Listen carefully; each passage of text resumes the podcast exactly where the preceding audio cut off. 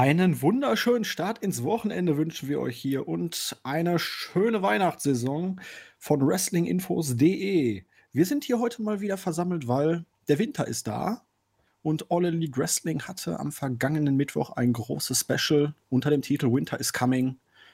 Und man könnte schon fast sagen, ähnlich wie auch bei Game of Thrones damals, der Winter hat die ganzen Ereignisse gebracht, die ganze Welt ein bisschen in den Grundfesten erschüttert und neue Weichen gestellt für die Zukunft. Und ja, Leute, wir haben einiges zu besprechen heute und mit wem könnte ich das besser als mit unserem JME höchstpersönlich. Hallo Jens. Ho, ho, ho. Eine fröhliche Weihnachtszeit. Äh, hallo zusammen. Mir fällt jetzt gerade auf die Analogie äh, übrigens äh, zu Game of Thrones, äh, äh, äh, die Weißen Wanderer. Ja. Hm. Hat man auch einen. Hm, hm, na? Aber wir wollen ja nicht vorgreifen. Ja, auch mit dem Raben und so, ne? Ja. Man könnte jetzt, aber ja gut, wollen wir nicht vorgreifen, aber es ist auf jeden Fall einiges passiert. Wir hatten ein Debüt, mit dem wohl keiner im Vorfeld gerechnet hatte. Wir haben einen neuen World Champion. Wir hatten insgesamt eine ereignisreiche Ausgabe dieses Mal und ja, eine Menge zu besprechen. Ne? Jens, Auf so alle Fälle. mal von vornherein so, ja, so dein Gesamteindruck. Hat die Show dem Hype äh, standgehalten? Ich würde sagen schon. Also, ähm, nun könnte man über die erste Stunde diskutieren, die war schon eher wie eine normale Weekly, aber die zweite Stunde hat es dann schon ein bisschen rausgerissen. Also, ich glaube, ähm, hat eigentlich im Grunde alle das gebracht, was man von der Weekly erwartet. Und äh, hat vor allen Dingen eben halt auch neugierig gemacht auf das, was da kommt. Ob man das jetzt alles gut oder schlecht fand, was da war, das steht ja auf einem anderen Blatt Papier. Aber ich glaube, jeder oder fast jeder, der die Show gesehen hat, äh, ist zumindest gespannt, wie es weitergeht. Und von daher ist das ja ein voller Erfolg, auch was die Ratings angeht. Ich glaube, das höchste Rating in der Hauptzielgruppe des Jahres und das höchste seit Oktober, also seit den Aus ersten Ausgaben von ähm, Dynamite. Äh, von daher muss man das schon irgendwie als Erfolg werten, oder? Egal, wie gesagt, ob man das jetzt alles gut oder schlecht fand, aber äh, Zahlen lügen nicht und äh, der Spannungsbogen auch nicht, sage ich mal. Gut, das gibt dann erstmal drei Euro in das weihnachtliche Phrasenschwein. Yep. Denn Zahlen lügen nicht. So was mal einführen. Ja, es sind ja vor allen Dingen sowohl die großen Geschichten, die die Show erzählt hat, als auch diese kleinen und feinen Details. Und da würde ich dann direkt mal in die ganze Eröffnungsgeschichte reingehen. Wir hatten die Dynamite äh, Diamond Battle Royal, MJF als Titelverteidiger. Der schöne Diamond Ring wird wohl jetzt jedes Jahr aufs Spiel gesetzt werden. Und bevor das Ganze eigentlich losgegangen ist, hatten wir so einen kleinen Videoeinspieler mit Wardlow, MJF und Sammy Guevara. Und MJF war völlig begeistert von der ganzen Geschichte, hatte schon für das Team großartige Pläne und erzählte natürlich, ja, die beiden, die da am Ende übrig sein werden, der Bessere wird natürlich gewinnen und du hast hinterher im Hintergrund hast du Sammy gesehen, wie er eigentlich MJF schon wieder richtig an die Gurgel gehen wollte. Absolut unzufrieden mit dieser ganzen Situation, war einfach herrlich. Ja, dann hatten wir das Match es sollte ja mittlerweile bekannt sein, ich bin kein Freund von Battle Royals. Ich finde diese Match-Story einfach immer so langweilig, so sinnentleert manchmal bei einigen Spots und so hatten wir es auch hier. Es war am Ende letztendlich wieder dieser typische Spot, wo einer unterm Seil weg ist, vergessen wird, am Ende dann zurückkommt, den Heel rausschmeißt. Gut, wir haben hier zwei Sieger, weil es ja nächste Woche noch das Singles-Match geben wird. Und MJF gegen Orange Cassidy kann man auch gut als Face gegen Heel-Situation wunderbar aufbauen in einem Singles-Match. Aber ja, was waren so die Highlights der Battle Royal? Wir hatten Adam Page und die Dark Order. Page ist da zwar immer noch nicht offiziell drin, allerdings hat die Dark Order ihm hier an der einen oder anderen Stelle wieder ein bisschen Unterstützung geholfen, ihn einmal von der Eliminierung bewahrt. Wir hatten Matt Seidel, der auf der Rampe gelandet ist, aber dennoch irgendwie eliminiert war. Das hatte mich jetzt ein bisschen irritiert. Wir hatten diese ganze Geschichte zwischen Orange Cassidy, Chris Sabin und Miro, der hinterher auch ordentlich aufgeräumt hat. Ich glaube, vier oder fünf Eliminierungen hatte. Inner Circle hat sich am Anfang die ganze Zeit rausgehalten. Am Ende hat man richtig schön Sammy Guevara gegen Jungle Boy, die sich eine schöne Sequenz geliefert haben. Ihr MJF dann zufälligerweise beide eliminiert hat.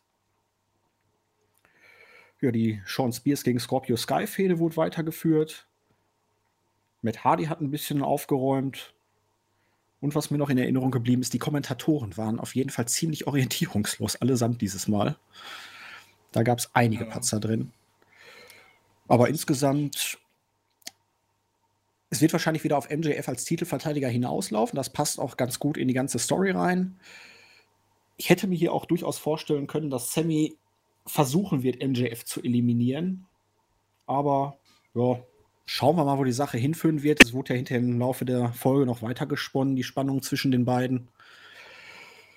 Es war halt eine Battle Royale, oder? Es war halt eine Battle Royale, ja. Ähm, Vorteil war, dass die jetzt nicht allzu lang war. Ich, ich finde, es hatte eine, eine, gute Länge an sich. Ähm, wie du schon sagst, ich bin jetzt auch nicht der größte Fan von Battle Royale Matches. Ähm, wurde ja. Äh, ist jetzt nicht so ganz neu für die Leute, die unsere Podcasts hören. Ähm, es war okay. Es hat sicherlich in, im Match ein paar Storylines gegeben. MGF als Sieger macht Sinn. Ich finde ja sogar das Finish, was, was mich ja persönlich auch tierisch nervt, dieses äh, einer versteckt sich unter dem Ring oder ist nicht richtig eliminiert und kommt dann raus und äh, wirft jemanden raus und gewinnt dann. Das hast du mittlerweile eigentlich wirklich bei 95% aller Battle Royale Matches. Es nervt wie die Hölle. Hier, hier muss man ja ganz ehrlich sagen, zumindest hat hier ein Face gewonnen und zumindest war es so, dass das bei dem Face kein totales Kackpucking war, weil es halt sein Gimmick ist, dass er äh, mit so wenig Aufwand wie möglich sich versucht durchzumogeln. Von daher macht es natürlich auch äh, in dem Sinne furchtbar viel Sinn. Also wenn dieses Finish irgendwann mal Sinn gemacht hat, bei Heels, na gut, sowieso, aber bei Faces ist es natürlich eigentlich immer scheiße. Wenn ja, aber hier wurde er ja auch vorher noch ne, in der Geschichte mit Miro und Sabin praktisch ja absichtlich unter dem Ring raus, genau. dann noch attackiert und dann ausgeschaltet, sodass er eigentlich nichts dafür konnte, dass ja. er noch da lag. Ähm, von daher finde ich das noch okay. Ich meine, MJF gegen Orange Cassidy ist ein, ist ein gutes Match für nächste Woche. Ähm, und ähm, ja, es hätte natürlich auch irgendwie noch Sinn gemacht, wenn Kip Sabian da drin steht, weil der heiratet bald. Ring und so. Zwinker, zwinker. Aber MJF gegen Kip Sabian hätte halt nicht gepasst. Oh, Jens, ey da hast du wieder eine Idee gehabt. Mann, Mann, Mann, Mann, Mann. Da hätte sie sich wahrscheinlich schon gefreut, die Penelope. Ja, ist richtig. Das ist aber ein bisschen blöd, wenn nächstes Jahr, wenn sie es wieder weggenommen bekommt. Oh gut, dann kannst du Meinst du, das hält so lange? naja, das stimmt natürlich. Weil gehst ja Miro dann noch mit. Ach nee, Miro hat ja Lana. Aber wahrscheinlich landet irgendwann Miro dann mit. Äh, also aber dann. Wahrheit. Miro landet dann, landet dann irgendwo bei Penelope äh, fort und äh, Kip Sabin und Lana stehen da. Jens, falsche Company. Ich, ich meine gar nicht als Storyline, sondern in Realität. Ach so. Ist ja meistens so, dass man irgendwie zwei Leute irgendwie zusammensteckt und das ist gar nicht geplant und am Ende enden sie als Paar und andersrum. Also WWE macht es ja gerne auch aus andersrum. Die, man, man guckt die Leute in irgendeine Liebesstory und danach wird dann irgendwas und die echten Paare trennen sich. War das nicht eigentlich die Storyline mit Joey Janella damals? Also nicht die ähm. Storyline, ähm, aber so ist es nicht so passiert. Ja, mehr oder weniger, aber man muss dazu sagen, ich glaube, äh, bevor das losging mit den Storylines, war, war Ford schon mit äh, Sabian zusammen. Na dann. Ja. Also man hat Passte im Grunde das, das ja wahre Leben nur aufgegriffen. Das geht ja noch. Ob man das haben muss, ist wieder eine andere Sache, aber ich, glaube, ich glaub, äh, Janella und Ford sind ja auch einigermaßen, glaube äh, befreundet, da geht das ja noch wenn die nicht im Streit auseinandergegangen ist, kann man so, schon so mal eine Storyline drauf, draus machen. Nee, ähm, ja, wie gesagt, äh, Opener war okay. Mich wundert halt immer noch ein bisschen, dass man mit Miro eigentlich gar nichts anstellt. So wirklich. Ähm, ich glaube, man hat einfach im Moment keinen Platz. Jetzt hat man so angedeutet, der durfte ja richtig aufräumen, hat vier oder fünf Leute da eliminiert. Vielleicht ist das jetzt so langsam der Startschuss. Wenn die Sache jetzt mit den Best Fan äh, Friends dann vorbei ist, dann geht es vielleicht dann auch irgendwann in Richtung TNT-Title oder so mal. Ja. Ja. Zumal eben diese, diese Fehde gegen, gegen äh, die Best Friends eben halt auch noch nicht beendet wurde. Die zieht sich auch nur schon seit Ewigkeiten. Ich bin gespannt, ob das Match, ob es das Match noch dieses Jahr irgendwie gibt. Na, wahrscheinlich irgendwie bei einem. Wann war das? Im Januar soll doch nochmal irgendwie so ein Special. Ja, ja, irgendwie so ein. Äh, ja, irgendwie so ein äh, Pay-Per-View-ähnliche ja, genau. Show dann nochmal kommen, ne? So wie heute. Genau. Also Mittwoch. Genau. Gehen wir weiter im Text. Wir hatten Le Champignon, Chris Jericho gegen Frankie Kazarian. Ja, war halt typisches Jericho-Match, ordentliches Weekly-Match. Man merkt mittlerweile, er wird ein bisschen, wie drücke ich es am besten aus, statisch. Also er ist nicht mehr so flexibel, er ist nicht mehr so beweglich. Das sieht man halt in den Matchabläufen, aber ordentliches Weekly-Match. Die Story diente eigentlich jetzt auch nur dazu, die Spannung im Inner Circle weiter voranzubringen. Zwischendurch kam Ward, äh, MJF dann mit einem Handtuch und Wardlow raus und er deutete an, das weiße Handtuch zu werfen, als ausgerechnet Jericho in einem Boston Crab war, wo ich mir dachte, hallo, in welcher Realität im Wrestling wirft irgendeiner in einem normalen Submission-Move, in einem völlig normalen Match ein Handtuch? Dann kam halt der Rest vom Inner Circle noch raus, der noch nicht da war. Einer von den beiden aus dem Tag-Team hat gefehlt. Ich weiß gerade nicht, welcher es war. Ich glaube Santana, ne? Auf jeden Ja, Fall hat glaub, Santana, ja. auf jeden Fall hat Guevara dann das Handtuch weggenommen und hatte dann eine Diskussion mit MJF. Jericho hat das Ding mit dem Judas-Effekt gewonnen und Jericho dachte dann auf einmal, Sammy wollte für ihn das Handtuch werfen und keiner hat gesehen, dass es MJF war und Jericho war dann so erbost darüber, dass er seinen Leuten ein Ultimatum gesetzt hat. Sie haben jetzt eine Woche Zeit, entweder alle gemeinsam oder der Inner Circle ist Geschichte. Ja, Jens, also ich weiß, worauf man hier hinaus wollte. Aber das mit dem Handtuch, das fand ich jetzt nicht so clever gelöst. Also vor allen Dingen, jeder hat doch gesehen, was passiert ist und trotzdem steht Sammy dann wieder da wie der letzte Dödel. Ich weiß, das ist sein Gimmick, aber ich weiß nicht, das wirkte irgendwie zu gekünstelt. Ähm, ja, also ich glaube, äh, sagen wir mal so, das mit dem Handtuch, ähm, dass MGF da rauskommt mit dem Handtuch ich glaube, der Witz an der Sache ist ja, dass er eigentlich versucht, äh, Inner Circle irgendwie zu sabotieren. Ich glaube, deshalb ja auch die Tatsache, dass er da mit dem Handtuch rauskommt. Ob, Ja, aber das war einfach jetzt, fand ich, zu billig. Zu unlogisch. ja, Weil naja, passte gut. halt überhaupt nicht. Ja. Äh, ja. Und äh, tatsächlich der Einzige, der also wirklich gesehen hat, dass der mit dem Handtuch da stand, war Wardlow und vielleicht Hager. Aber die anderen standen dann nicht mit dabei. Dann kam Sammy angelaufen. Und, und Ortiz hat auf jeden Fall auf die anderen geschaut. Also ich, ich weiß nicht, also mir gefiel dieses Szenario, da waren es sonst diese kleinen Spitzen und so, so wie MJF sah, ach, deine Jacke habe ich heute vergessen oder dann auch was da in Vegas und so. Das, aber das hier, das fand ich irgendwie plump. Ja, naja, gut. Ich sa- sag mal so, es, es hätte irgendwie als, als, als, als weiterer Baustein gepasst, nicht irgendwie so als großer Auslöser. Ich glaube, es wird, es wird dann auch hinauslaufen, dass Sammy Guevara aus der Gruppierung fährt, äh, fliegt und faceturnt. Davon bin ich fest überzeugt. Die Frage ist halt nur, wann passiert es, bevor Jericho beispielsweise eine Auszeit nimmt, weil allzu früh kann die ja nicht kommen. Wenn, ich weiß nicht, ob es schon verschoben wurde, aber eigentlich ist doch jetzt bald auch wieder die Schifffahrt, oder? Die wurde auf Oktober verschoben. Oh, so weit. Ja, naja. Hm. Jetzt mal ehrlich, noch nicht mal da weiß man, ob, ob die stattfinden kann. Ja, gut. Von daher. Äh, ich glaube, erst zwischenzeitlich auf Februar, aber das kannst du ja knicken, das wird ja nun mal nicht werden. Aber. Ähm, ich kann mir vorstellen, dass es schon nächste Woche soweit ist. Man weiß es jetzt nicht. Aber Meinst du, Jericho hat die Schnauze voll und geht erstmal weg? Naja, naja, oder eben halt nächste, nächste Woche turnen sie alle gegen Sammy. Aber da passt Hager ja eigentlich dann auch wieder nicht so ganz rein, weil und, und Satana und Ortiz waren ja auch ein bisschen skeptisch. Das ist richtig. Naja, mal, mal ja. Also eigentlich war ja bis auf Jericho keiner von MJF und Wardlow begeistert. Hager nicht, weil Ja. er in Wardlow eine Konkurrenz sieht und die anderen halt, weil der sich reinkauft oder reinmogelt.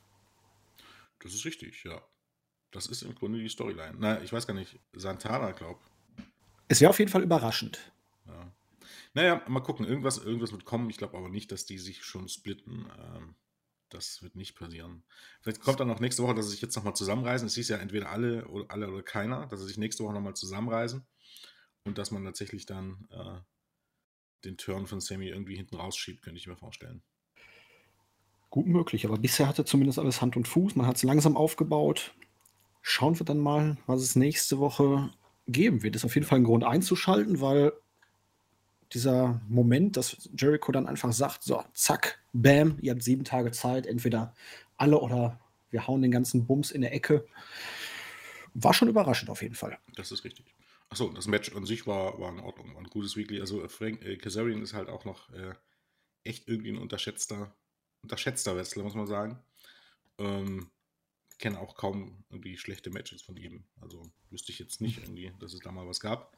Sein Stiefel kann er immer wunderbar noch abspulen. Er kann eigentlich mit jedem ein ordentliches Match auf die Beine stellen. Ja. Und so für eine Weekly absolut in Ordnung. Richtig. Auch, auch eine, eine gute Länge an sich.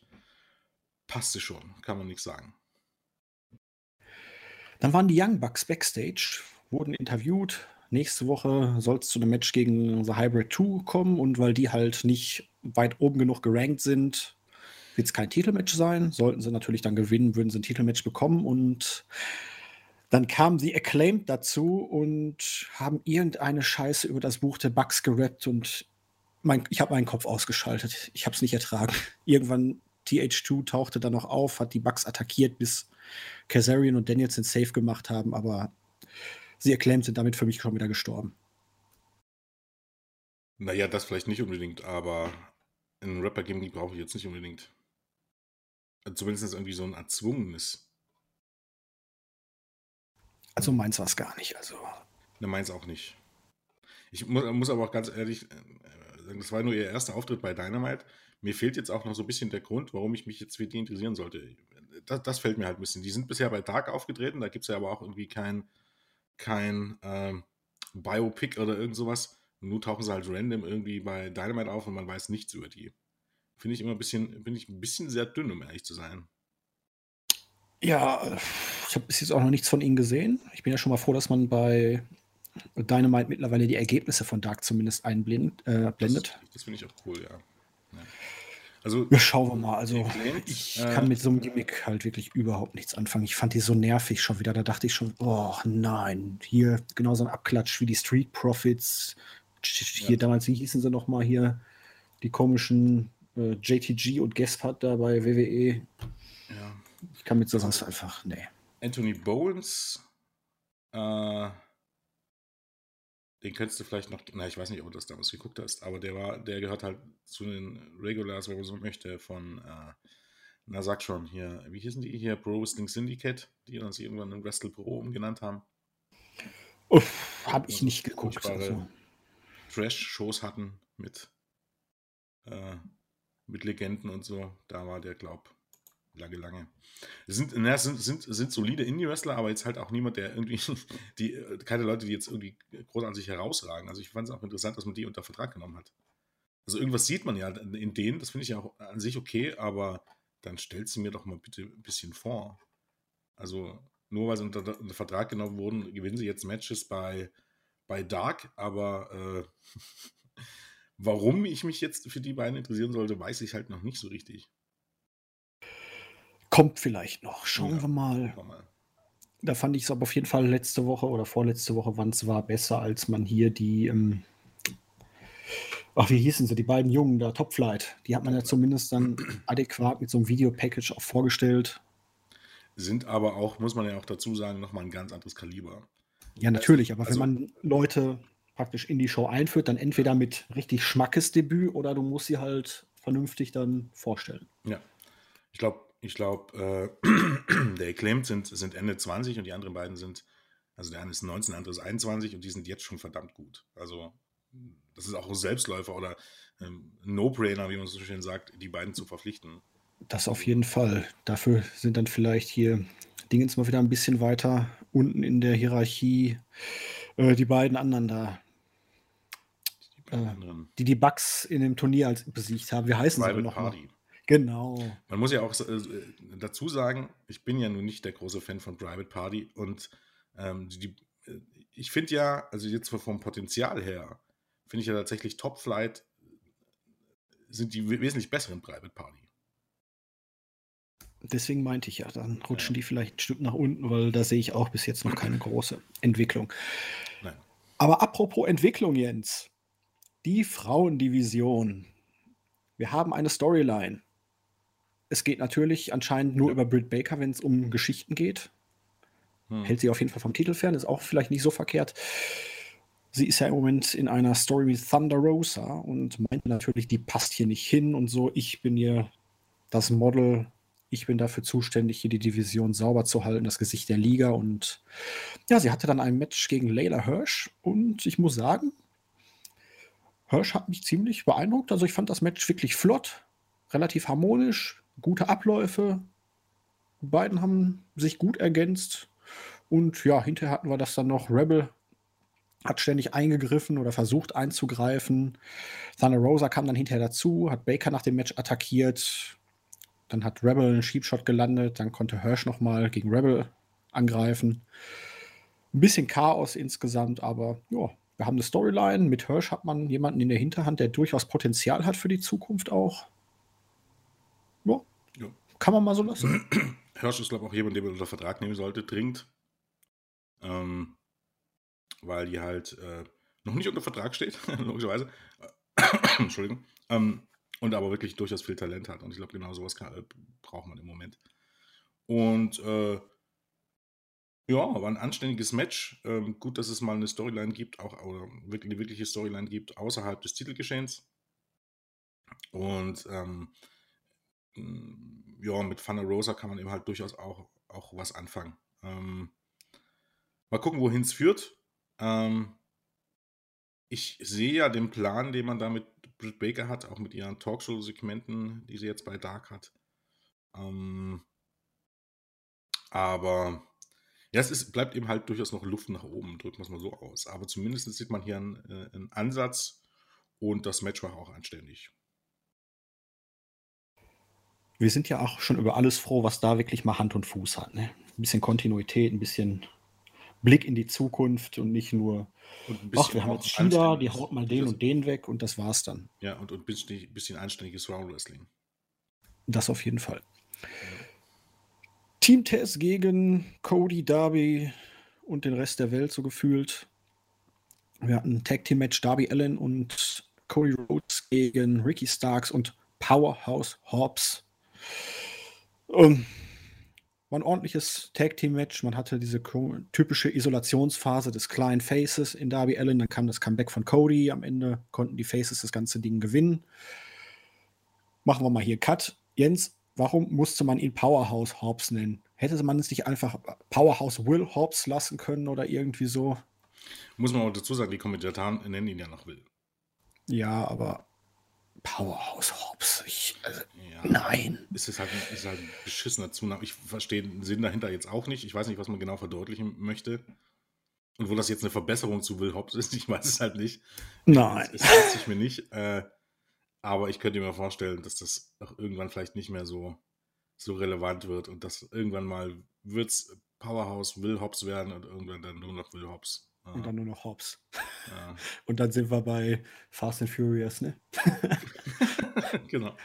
Ja, stimmt, habe ich gar nicht dran gedacht. Ja, genau. Ähm, ich weiß nicht, was das soll. ich kann es mir nicht erklären. Ich fand es auf jeden Fall letzte Woche schon furchtbar. Nein, aber das, das, sind so Beinamen, das ist wie mit ähm, Big Swole. So, das kannst du wirklich als Spitznamen, Beinamen oder so, aber so als Namen für so eine Ankündigung, als Wrestlernamen, finde ich sowas halt immer ja, ich, ein bisschen gewöhnungsbedürftig. Halt eben so als Beiname. Ne? Ich, ich, nenne ja Cody, Cody auch nicht die American Nightmare. Also ich, ich verstehe es halt nicht, warum man wirklich dann nicht sagt Powerhouse in Anführungsstrichen und Will Hobbs, so wie man es bei vielen anderen Wrestlern ja macht. Bei AEW. Ne? Oder Big Swole, äh, Ariel Monroe, was, was, und man kann sie ja dann durchaus Big Swole nennen, ne? aber die haben halt einen richtigen Namen, das verstehe ich. Ne, das will mir halt nicht, nicht in den Sinn. Es ist, ist ja fast so, als wenn irgendwie äh, bei UFC irgendwie Graham mit Connor immer nur als äh, The Notorious angesprochen wird. Das macht doch überhaupt gar keinen Sinn. Tja, solange wir nicht bei WWE landen und Frauen dann nur noch einen Namen alle haben. Wobei das hat sich ja auch mittlerweile geändert. Naja, das ist, ist immer unterschiedlich. Also das, das finde ich ja immer ganz lustig. Da werden Namen weggenommen, um sie dann nach ein paar Wochen wiederzugeben. Also du merkst halt, dass da überhaupt gar keine Konstanz drin ist. Also, oder zumindest, dass der Mann, der entscheidet, überhaupt nicht mal, nichts mehr davon wissen will, was er vor drei Wochen wollte. Das finde ich halt immer ganz interessant. Aber wo wir gerade bei Leuten sind, die nur einen Namen haben. Wir hatten dann hinterher die Attacke der Heels. Taz, ein Typ mit einem Namen hat dann Regie geführt praktisch, hat dafür gesorgt, dass dann auch noch Brian Cage rauskam. Der konnte dann auch noch Dustin, der rauskam, besiegen. Sie haben Arn Anderson abgefertigt, der alte Mann musste einstecken und dann, ja, dann kam der Winter ins. Es wurde kalt, es wurde weiß, Schnee rieselte, der Rabe flog. Dann sahen wir erst den Skorpion und Sting ist da. Tess und Konsorten haben sich gedacht, hey, der Typ hat einen Baseballschläger und der hat Facepaint, wir rennen mal besser weg. Und ja, langsam Schrittes marschiert das Ding zum Ring. Sondierte Cody, sondierte Dustin, sondierte Darby. Und dann verschwand wieder. Und wie wir mittlerweile wissen, hat Sting einen Mehrjahresvertrag als Regular unterschrieben. Inwiefern er wirklich auch für den Ring eingeplant ist, ist bisher nicht so ganz bekannt. Vermutlich eher nicht, aber man weiß es nicht. Bekannt ist halt nur, dass er regelmäßig auftreten soll und sich nächste Woche erklärt. Jens. Also ich für meinen Teil, wir haben ja vorher schon ein bisschen so drüber geschnackt. Das Debüt selber haben sie großartig inszeniert. Es kam überraschend. Allerdings dachte ich mir dann so, huh, cool, Sting. Wo er dann Darby gegenüberstand, oh, Grandpa ist da. Er hat halt doch mittlerweile sehr lichte graue Haare. Man sieht die Falten trotz des Facepaints und ich kann, ich kann mir nicht vorstellen, was man mit ihm anfangen möchte. Als Manager, er ist nicht der Typ wie Tully Blanchard, der als Manager gut fungieren kann. Er ist als Trainer wie so ein Arne Anderson, der mir auch schon ziemlich auf den Sack nicht geeignet. Ich kann ihn mir nicht so wirklich als Mentor von Darby Allen vorstellen. Eine Autoritätsperson brauchst du nicht. Und dass Cody überrascht war, kann ich ja gar nicht verstehen, weil er den Vertrag ja eingefädelt haben muss. Also, Na gut, das macht der Tony Khan. Ja, gut, aber ich glaube nicht, dass die Sache an Cody vorbeigegangen sein könnte. So als Überraschung, hey, der wird euch überraschen und retten. Aber gut, das ist jetzt wieder ein bisschen zu viel hineininterpretiert wahrscheinlich. Ich bin auf jeden Fall noch äh, ziemlich, naja, ich weiß nicht, es haut mich noch nicht so vom Hocker. Und beim Match habe ich sogar noch vergessen anzugeben, dass der Pin eigentlich gar nicht hätte zählen dürfen, weil die Schultern nicht bei, auf dem Boden waren. Aber das ist eine andere Geschichte. Mm, ja, ich glaube, das Match war hier auch die Nebensache. Ähm, ja, zum Match erstmal. Das Match war an sich okay. Äh, kann man nichts dagegen sagen. Äh, gutes Weekly-Match. Äh, diente eben halt auch nur dazu, diese Fehler weiterzuführen und äh, ja, eben halt das aufzubauen, was danach kam und Ellen noch einen Sieg zu geben gegen Ricky Starks. Ähm, Gibt es im Grunde nichts zu sagen. Ja, der Auftritt von Sting, also jetzt grundsätzlich erstmal der Auftritt an sich, äh, der Überraschungsmoment, äh, die Inszenierung, also dieses Video, das wir eingespielt haben, eben halt passend auch zum äh, Game of Thrones äh, Thema, wenn man so möchte, passt halt auch, also obwohl es, obwohl es in keinen direkten Zusammenhang geht, passt es halt auch wunderbar zu dem, zu dem, zu dem Sting-Charakter. Ähm, fand ich wirklich großartig. Also inszeniert war das wirklich super. Und auch wie er da rauskam mit seinem Baseballschläger und der Sterne und so weiter, da kann man im Grunde nicht meckern. Also besser kannst du das nicht machen. Und äh, es, auch da, es bringt halt äh, Spannung äh, für die nächsten Wochen, weil eben halt niemand weiß, äh, wohin das führen soll. Und es ist im Grunde eine ähnliche Situation, nur ein bisschen in a nutshell, sage ich mal, und ähm, ähm zusammengefasst und äh, Monate, Monate Storyline irgendwie rausgelassen, wie äh, 1996, ähm, war das, ich glaube 96, 97, ne, 97 glaube ich, ja, 97, 98, als Ding da eben halt auftauchte und auch niemand wusste, äh, was er machen sollte, äh, was er machen wird. Das finde ich alles schon okay und das war richtig gut gemacht. Weißt du doch damals bei TNA, wo er da immer auf dem Dach saß? Äh, bei WCW meinst du? Nee, bei TNA. Da hat er auch noch mal diese Phase gehabt nach seinem Comeback, wo er dann immer oben so, in dem ja, Gerüst über dem Ring ja, da ja. wochenlang. Ja, also das fand ich alles gut. Und natürlich gibt es aber die, dann dieses, dieses äh, Second Thought, sage ich mal, wo man sich fragt, und jetzt? Ähm, und da bin ich schon bei dir. Der Mann ist über 60. Äh, der hatte eine schwere Nackenverletzung. Den kannst du also nicht mehr normal im Ring einsetzen. Und dann, äh, ja, ist es halt ein bisschen schwierig. Es gibt Rollen, wo ich mir ihn vorstellen kann, er wäre eben halt, ist ein, war bei TNA als, als Jokers-Ding eine großartige äh, ähm, Autoritätsperson, aber bei AEW brauchst du das eigentlich nicht. Und es gibt auch keine Storyline, wo du sagen müsstest, da muss man jetzt sowas einführen. Ne, wenn du jetzt dieses große Chaos hättest und es, es, wäre keine Ordnung drin und jeder macht dort irgendwie, was er will, dann hättest du eine Storyline, wo du sagst, du brauchst jetzt eine Person, die da Ordnung reinbringt. Und da wäre das Ding ein guter Charakter. Oder eben halt als sogenannter Enforcer, also wenn man so, wenn man so möchte, als irgendwie so Higher Power, der der irgendwie kommt, wenn irgendwo Chaos entsteht und, und niemand sich irgendwie einschreitet, weil es vor den, Kulissen, äh, vor den Kameras ja keine Autoritätsperson gibt, dass es Sting da hat, der immer einschreitet, wenn Unrecht passiert, sage ich mal. Das, das wäre eine super Rolle für ihn. Und da könnte ich mir auch vorstellen, ihn in dieser Rolle als, als Regular zu sehen. Ne? Dass er eben halt immer nur auftaucht, wenn irgendwas passiert, wo Chaos ausbricht und wo niemand irgendwie einschreitet.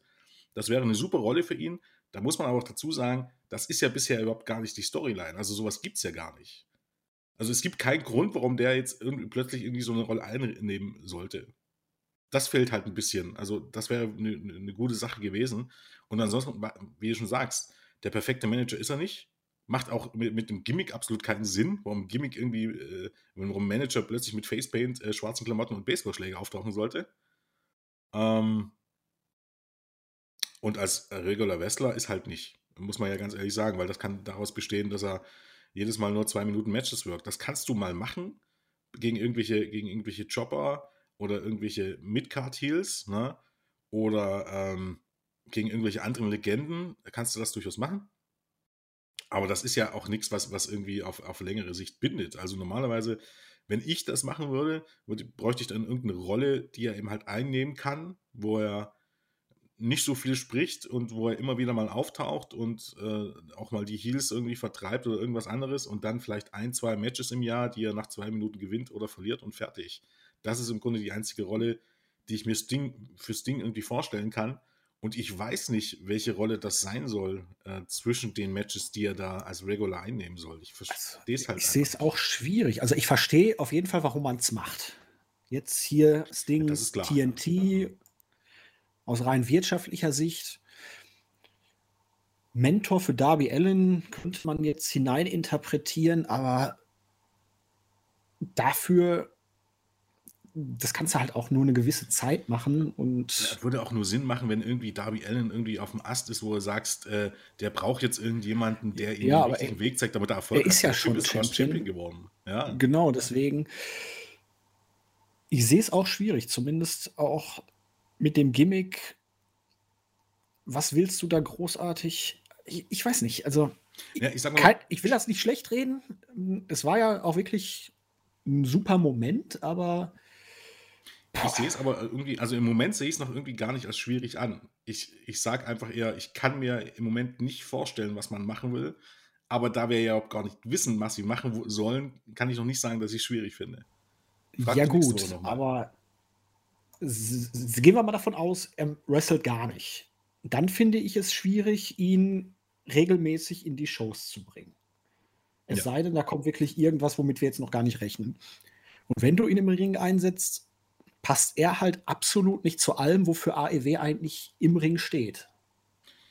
Das ist richtig. Also da brauchen wir uns nichts vormachen. Von Sting wird es da keine Matches mehr geben, wo, wo irgendwie was Actionlastiges passiert. Also da darf man Faustschläge erwarten und den Stinger Splash und äh, den Scorpion Death Drop und Deathlock und das war's dann. Mehr ist da nicht. Bumps wird er nicht nehmen, vermutlich. Zumindest keine, wo er, also keine Slams oder Powerbombs oder irgendwas in der Art, sondern bestenfalls eben halt, dass er mal einen ganz normalen Bump nimmt, wo er auf seinen Hosenboden landet. Mehr wird es da nicht geben.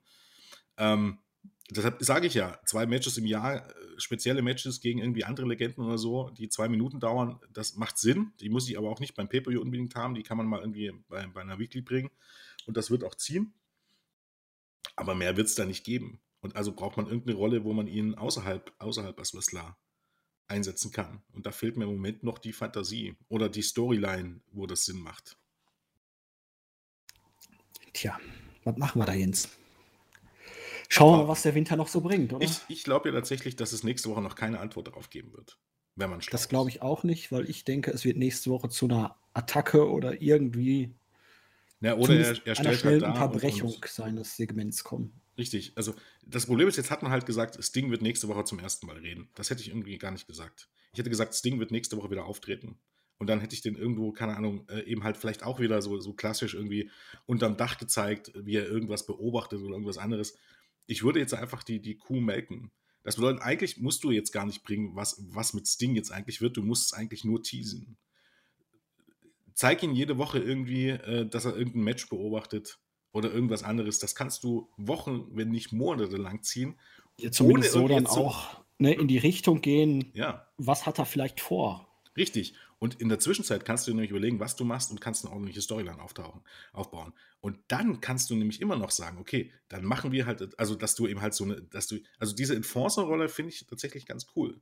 Dass du im Grunde sagst, okay, immer wenn Chaos auftaucht, dann taucht das Ding auf und räumt auf. Dann musst du aber diese Storyline aufbauen. Und indem du ihn im Grunde jetzt erstmal nur Wochen oder Monate lang ähm, beobachten lässt, ne, hättest du genug Zeit, diese Storyline aufzubauen. Möglichkeiten, dass dieses Chaos ausbricht, hast du ja genug irgendwie. Ne? Und ähm, das wäre halt eine Rolle, wo du ihn regelmäßig bringen kannst, wo er im Grunde immer schön Heals verscheuchen kann, wo er nicht viel reden muss, wo er nicht ein Manager sein muss, wo er in sein Gimmick auftreten kann, wo er nicht regelmäßig wrestling muss und trotzdem hast du ihn immer in den Shows. Wie gesagt, ich hätte jetzt nicht gesagt, dass er nächste Woche sich äußern wird. Das, das finde ich ein bisschen. Das zeigt aber auch, dass man irgendeinen Plan mit ihm hat. Aber ich weiß nicht, ob der Plan jetzt so gut ist. Warten wir mal ab. Schauen wir mal. Irgendwas muss man sich ja schon dabei gedacht haben. Ja. Gehen wir weiter. Wir hatten Shida, die in einem Interview war und zu Abaddon befragt wurde. Und sie sagt so, ja, ist ja schön, ich mag ja Cosplay auch und hier und da. Also hat sie gar keine Angst vor ihr, meinte dann der Interviewer und nö, nö, nö. Und dann hörte sie irgendwas klappern und dann war sie doch erschrocken und dann meinte sie, ähm, ja, ähm, können wir nochmal aufnehmen und so? Nein, wir sind live. Oh, ähm, ja, okay, ich muss weg. Also sie spielt das schon ganz gut, dass sie dann doch ein bisschen Bammel vor diesem Psycho-Gimmick von Abaddon hat. Aber das sollte auch nur, denke ich mal, eine kurze Übergangsfehde für Shida sein. Aber man auch. hat etwas. Ja. Das ist ja schon mal immer mal besser als nichts. Ja. Ich bin ja, ich finde ja, ich finde ja Abaddons Gimmick wirklich cool. Das ist ein wirklich cooles Auftreten. Sie ist aber eine scheiß Wrestlerin, das muss man halt mal sagen.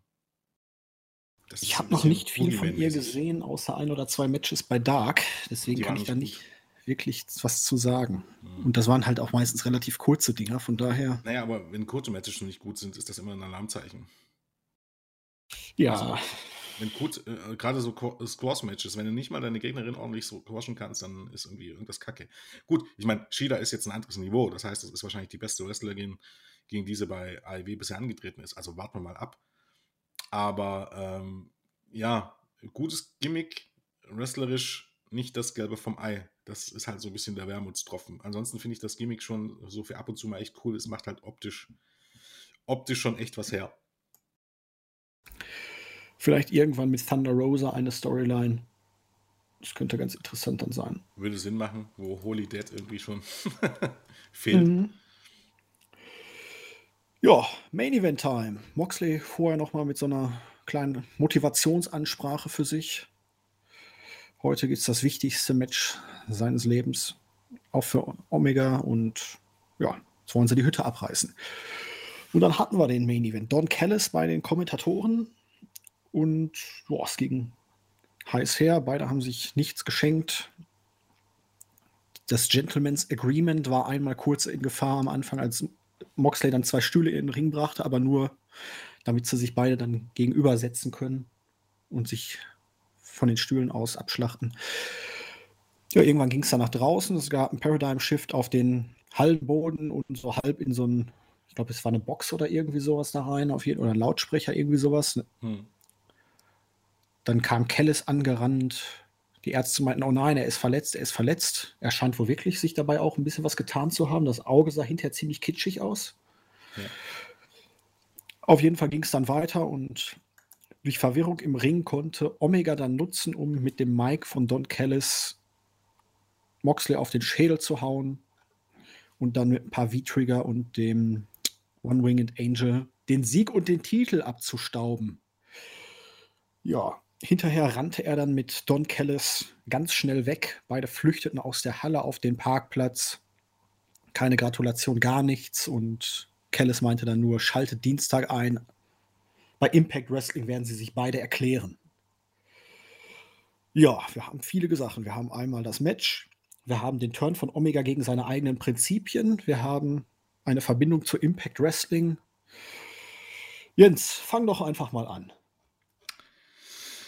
Ja, das Match an sich fand ich stark. Es war jetzt natürlich kein Fünf-Sterne-Match, aber äh, an sich, also ich weiß nicht, so, du hast so vier Viertel, viereinhalb Sterne würde ich schon geben. Also war ein richtig gutes Match. Ich bin halt ein Freund, wenn solche Matches nicht irgendwie durch irgendwelche Fuck-Finishes enden. Und leider hast du das jetzt wieder hier gehabt. so ein, so ein Match äh, mit so einem großen Titelwechsel hätte ich eigentlich leider äh, meistens immer lieber clean. Aber gut, ähm, es diente ja hier ähm, größeren Storyline-Zwecken. Ähm, von daher macht das auch Sinn. Das ist halt auch wirklich klassisches Booking, also dass man eigentlich wenig kritisieren kann, wenn man so ein Match nicht clean endet, einfach weil es ein großer Titelwechsel ist, ähm, mit dem John Moxley nicht geschwächt wird und wo du eben halt einen wahnsinnig großen Hook hast. Ähm, von daher, ähm, auch wenn es mir jetzt nicht so hundertprozentig passt, kann ich es eigentlich nicht wirklich kritisieren, weil es eben halt Sinn macht, das genau so zu tun. Ähm, ich sage, das Match war bis auf das Finish oder die letzten Minuten, wo ich nicht so der ganz große Fan von war, war richtig, richtig stark, hat mir richtig gut gefallen. Ähm, war jetzt auch nicht, hatte jetzt nicht überlang, also ich hätte jetzt hier nicht 60 Minuten gebraucht oder so. Ähm, ich bin auch mit dem Titelwechsel einverstanden.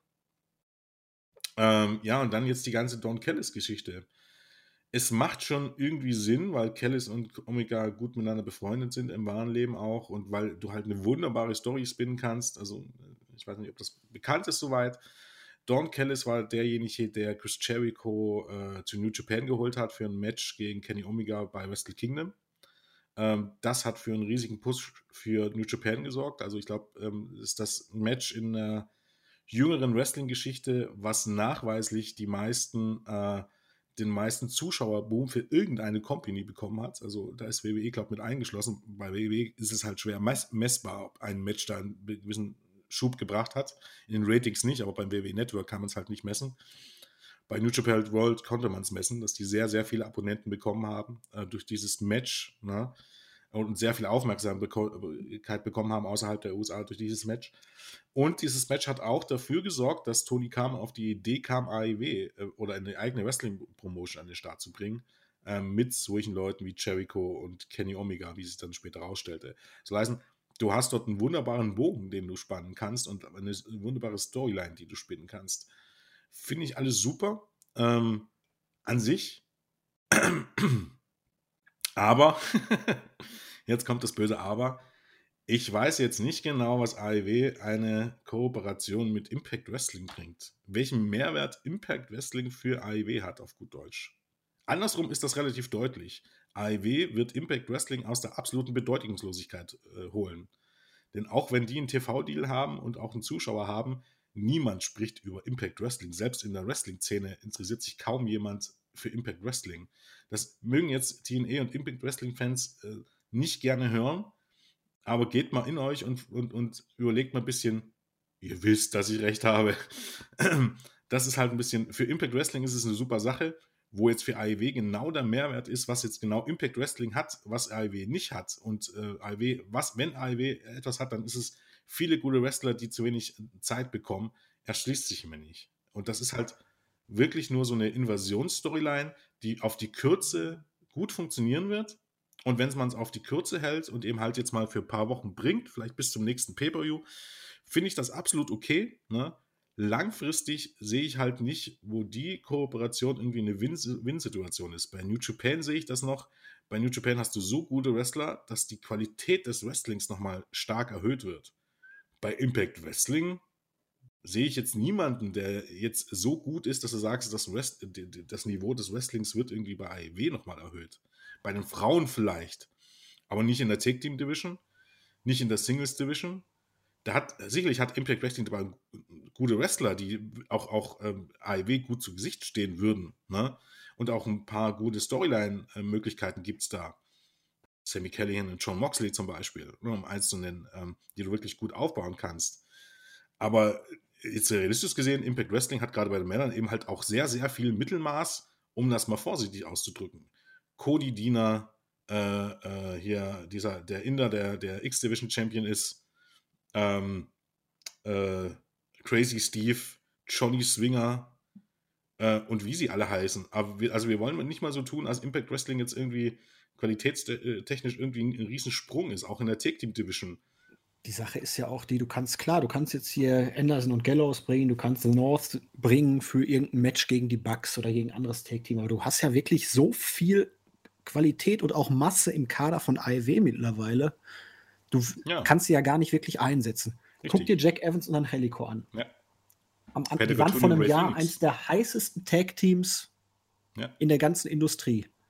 Die sind jetzt ein Jahr bei AEW gewesen und mussten sich einfach aufgrund der Masse der Konkurrenz praktisch komplett auf Dark beschränken. Ja. Jetzt kriegen sie gerade mal so einen Spot, aber dafür, klar, dann müssen halt wieder andere Teams zurückweichen. Du, guck mal, du hast noch hier die Lucha Brothers, die keine, sagen wir mal, prägnante Rolle jetzt ja. in den letzten Monaten gespielt haben. SCU. SCU, die als erste Tag Team Champs da ja. waren. Dark Private Order. Party hatten wir gesagt, die komplett abgefallen ja. sind. Dark Order mit Uno und Grayson, zumindest als Haupt-Tag Team. Ja. Also jetzt gerade die neuen. Der Acclaimed genau. hast du verpflichtet. Best Friends hast du, Miro und Kip, Kip Sabian. Das ist also, ja das Lustige. Mittlerweile macht es absolut Sinn, sogar äh, Freeman Tag Team Championship zu gründen. Alleine mit dem, mit dem Kader, das AEW hat, weil man so viele Trios hat, die man hat. Also ohne dass da irgendwas künstlich zusammenzustoßen, hat man so viele Trios-Teams, dass es Sinn macht, da noch einen Titel einzuführen. Man braucht schlichtweg nicht noch mehr Teams von anderen Promotions, selbst wenn die gut sind. Carl Anderson und, und, und The North, das sind super Take-Teams. Ne? Das ist jetzt aber nicht so, dass die zwangsläufig die Take-Team-Division nochmal auf ein anderes Level heben. Man muss dazu sagen, Kenny Omega, Anderson und Kenny Omega, Anderson und, und Doc Gallows gegen irgendein Team bei ALW macht furchtbar viel Sinn aufgrund der, der, der äh, Bullet Club-Vorgeschichte. Bin ich auch dafür, das zu bringen. Ne? Aber das ist halt alles nur sehr, sehr kurzfristig. Ja, es generiert halt jetzt im Moment einen ziemlichen Hype. Es bringt was Frisches rein, weil du hast es halt eigentlich seit dem Ende der WCW und dieser Pseudo-Invasion-Storyline ja dann nicht mehr gehabt, dass da eine augenscheinliche Kooperation, jetzt sogar eine richtige Kooperation dann da war.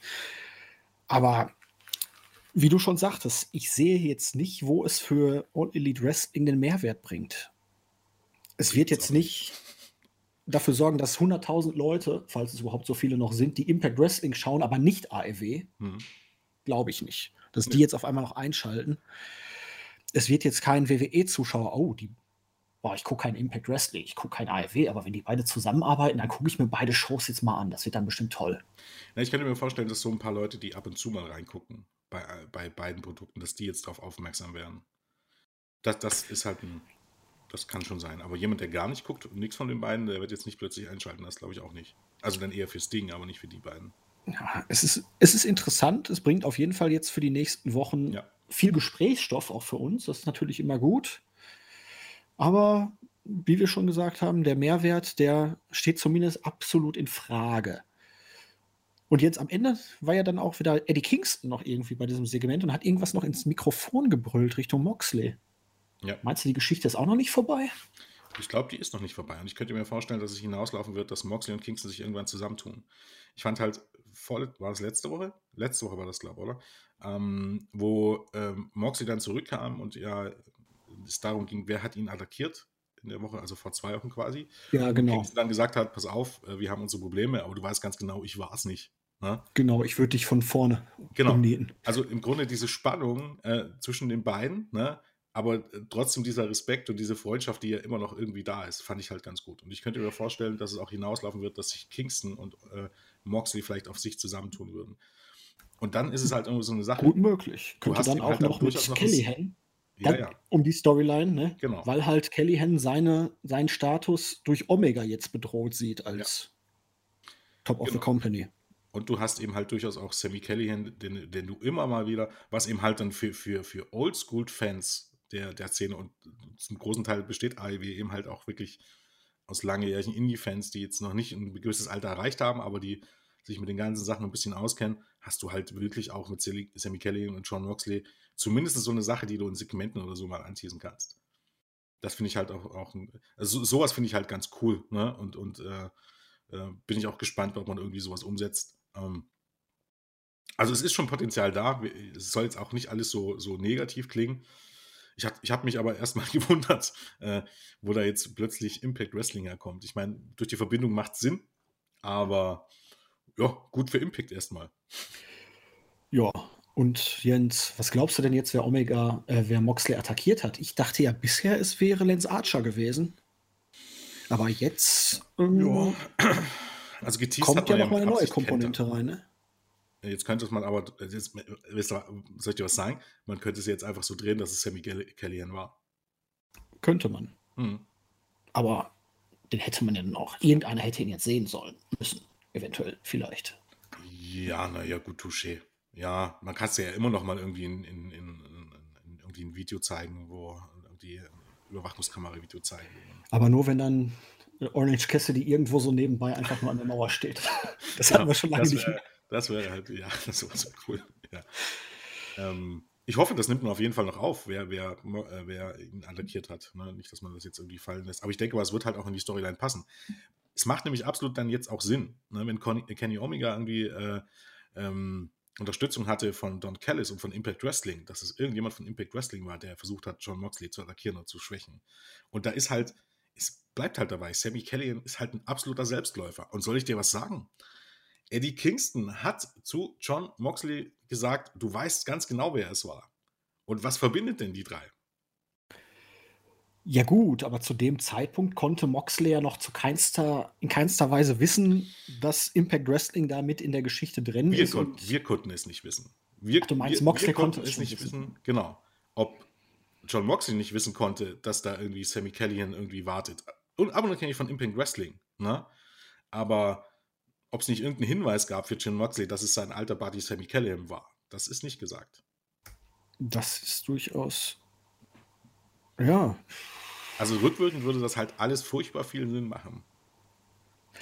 schon. Und zumindest bisher hat man uns ja auch nie großartig enttäuscht, dass man jetzt irgendwelche Sachen nicht aufgelöst hat oder verpufft hat oder dann unlogisch versucht hat zu erklären. Und wäre auch eine perfekte Fehde irgendwie für Moxley jetzt. Dass er sich jetzt demjenigen wid- widmen, widmet, äh, der ihn attackiert hat und dass er es jetzt nicht sofort auf den Titel abgesehen hat im Zuge dieser Invasion äh, Company versus Company Storyline. auch kurzfristig, sowas braucht man auch nicht langfristig aufbauen. Die Storyline ist sofort da, man muss die nur in Video-Packages aufbauen.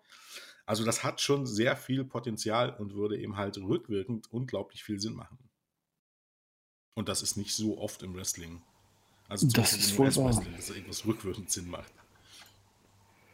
Jetzt ist natürlich dann auch noch die Frage, wie stehen denn jetzt die Bugs zu Omega, ne, nach der ganzen Geschichte? Das könnte auch noch durchaus interessant werden. Das ist richtig. Wäre ja auch so ein Match. Ähm, Page und die Bucks vielleicht gegen John Moxley, Anderson und äh, ähm, Anderson und, und Doc Gallows. Ich vergesse immer Doc Gallows. der, der ist irgendwie nicht so, so Bully Club äh, für mich drin. Aber das wäre halt auch so, der ehemalige Bully Club gegeneinander. Hat ein perfekter Weekly Main Event. Schauen wir mal, gerade auch was Page angeht, mit der Dark Order jetzt hat er natürlich möglicherweise neue Freunde gefunden, auch wenn er da noch nicht ganz von, begeistert von scheint. Aber kann ja durchaus sein, dass das jetzt der Startschuss ist, dass die Bugs sich versuchen, mit ihm zu versöhnen und ihn wieder auf die gute Seite ziehen, ihn retten Ja. wollen. Genau.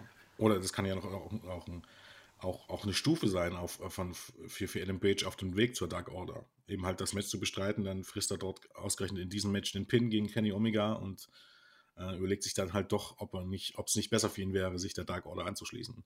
Vielleicht auch, weil er vorher irgendwie mit den Bugs irgendwie auseinander geraten ist oder irgendwas anderes. Also ist ja nicht unmöglich, das irgendwie so zu drehen. Das ist ja, ist ja wirklich äh, schnell und einfach und einfach logisch zusammengebuckt. Also von daher.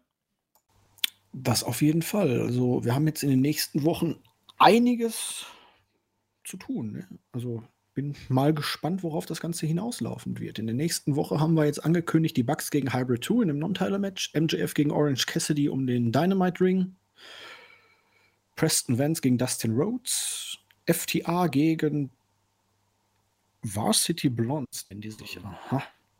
Als Aufbaumatch mal wieder. Und Lance Archer und die Lucha Bros gegen Eddie Kingston, The Butcher and The Blade. Hm, dazu das Inner Circle-Dingen. Abaddon soll in Action sein und Sting natürlich auch noch sprechen. Also die Ausgabe der kommenden Woche ist auf jeden Fall vollgepackt. Jens, was hast du nächste Woche für Schicht?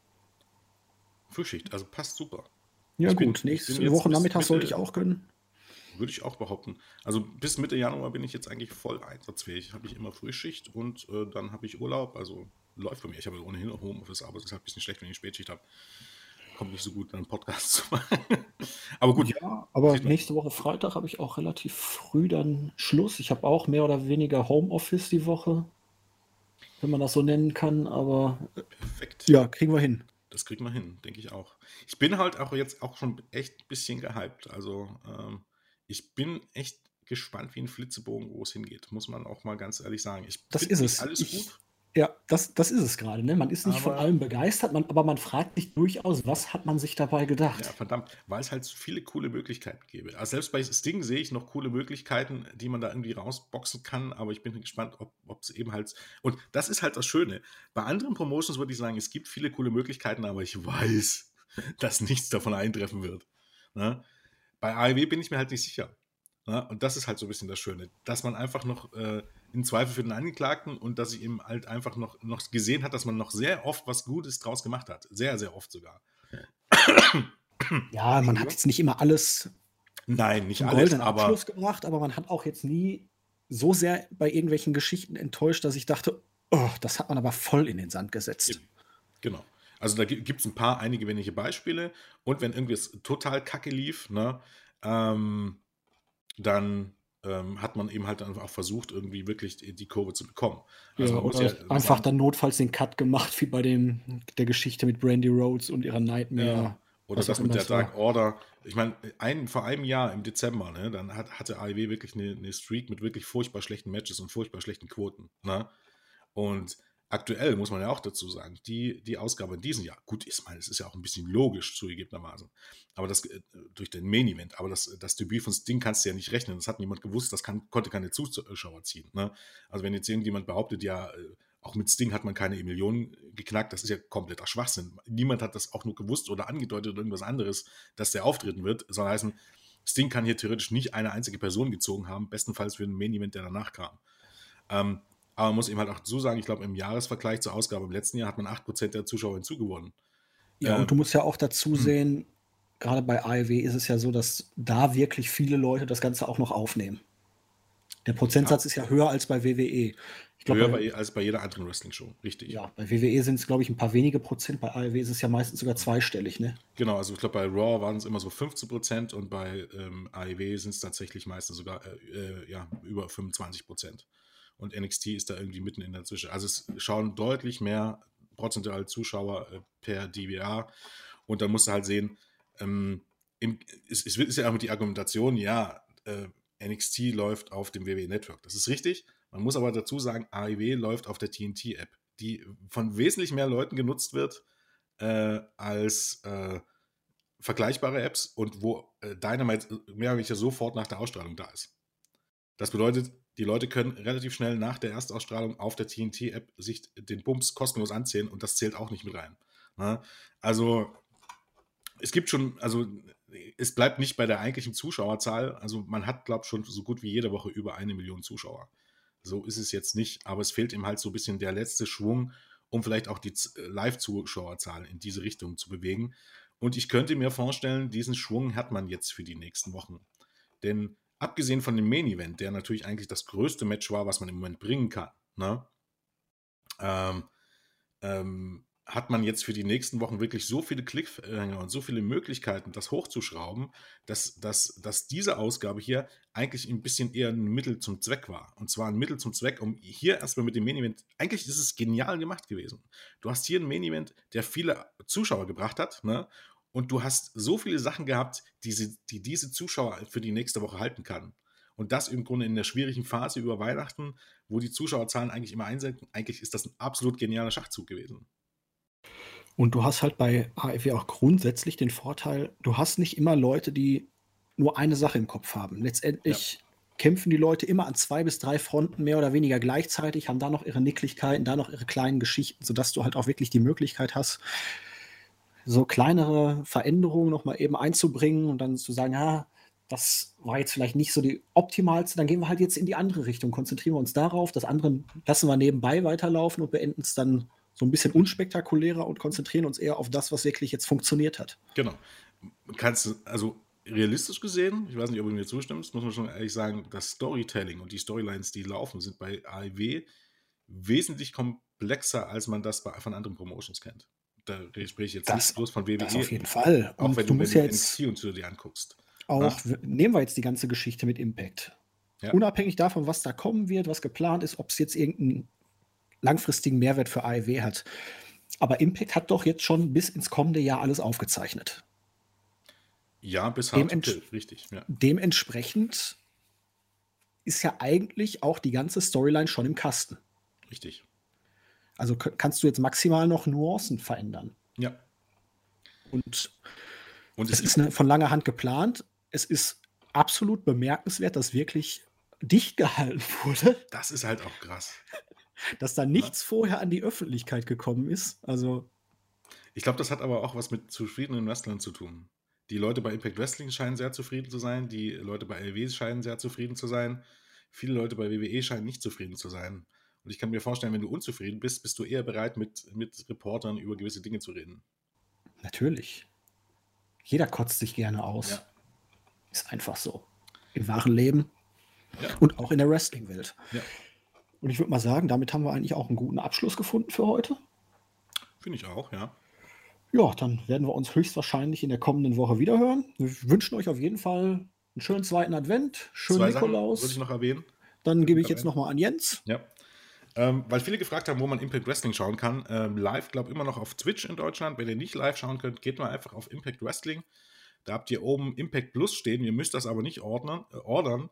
Ähm, bei, bei impactwrestling.com, wenn ihr, jetzt muss ich selber noch mal gucken, dass ich euch genau sage, bei impactwrestling.com, das habe ich gestern erst festgestellt, das ist natürlich richtig cool. Wenn ihr oben auf Impact Plus geht und dann auf Latest Impact, dann habt ihr auf, die Web Webseiten, die, auf der Webseite die letzten vier Impact Wrestling Ausgaben in voller Länge. Und gestern war schon die Ausgabe vom, von der Nacht von Dienstag auf Mittwoch online. Das bedeutet, der Bums ist wirklich schnell da und man kann dort direkt auf der Webseite sich das angucken. Man braucht nicht mehr irgendwie ein Impact Plus Abo oder irgendwas anderes. Also es ist sehr einfach, das hierzulande zu gucken. Ne? Ähm, und AEW lädt jetzt auch, glaube ich, immer noch, äh, wenn ihr jetzt irgendwie kein, kein, ähm, kein Sky, also kein, kein äh, TNT-Serie hat und nicht irgendwie über Fight TV mit, mit VPN gucken wollt, ähm, auf YouTube äh, veröffentlicht TNT-Serie das meistens mit, mit, einer knappen einer Woche Verspätung, aber immerhin. Also kann man alles hier theoretisch kostenlos schauen. Und noch ein Hinweis, das wollte ich eigentlich am Anfang schon machen. Ähm, Im Moment läuft immer noch unser ähm, WI Adventskalender, wo ihr mitmachen könnt. Ihr habt im Grunde bei uns auf der Seite rechts oben habt ihr äh, die Grafik, braucht ihr nur draufklicken. Ähm, ihr habt auch unter so ziemlich jeden Bericht und Artikel habt ihr unten den Adventskalender verlinkt.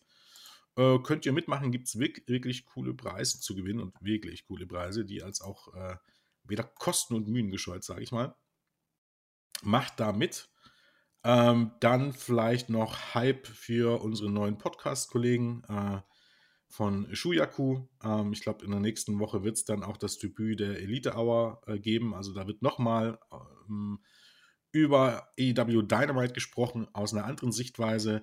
Besonders interessant wird es eben halt jetzt dann auch sein in den nächsten Wochen, äh, was äh, die Kollegen von äh, Impact Asylum zu sagen haben, weil es da eben halt auch eine Überschneidung gibt. Ähm, es hat, äh, lohnt sich also auch da reinzuhören. Ja, das war's dann eigentlich. Das wollte ich noch loswerden. Gut, dann würde ich sagen, habt ein schönes Wochenende. Ja. Futtert ordentlich die Nikoläuse auf. Schönen zweiten Advent, genau. Und dann bis demnächst. Ja. Tschüss. Tschüss.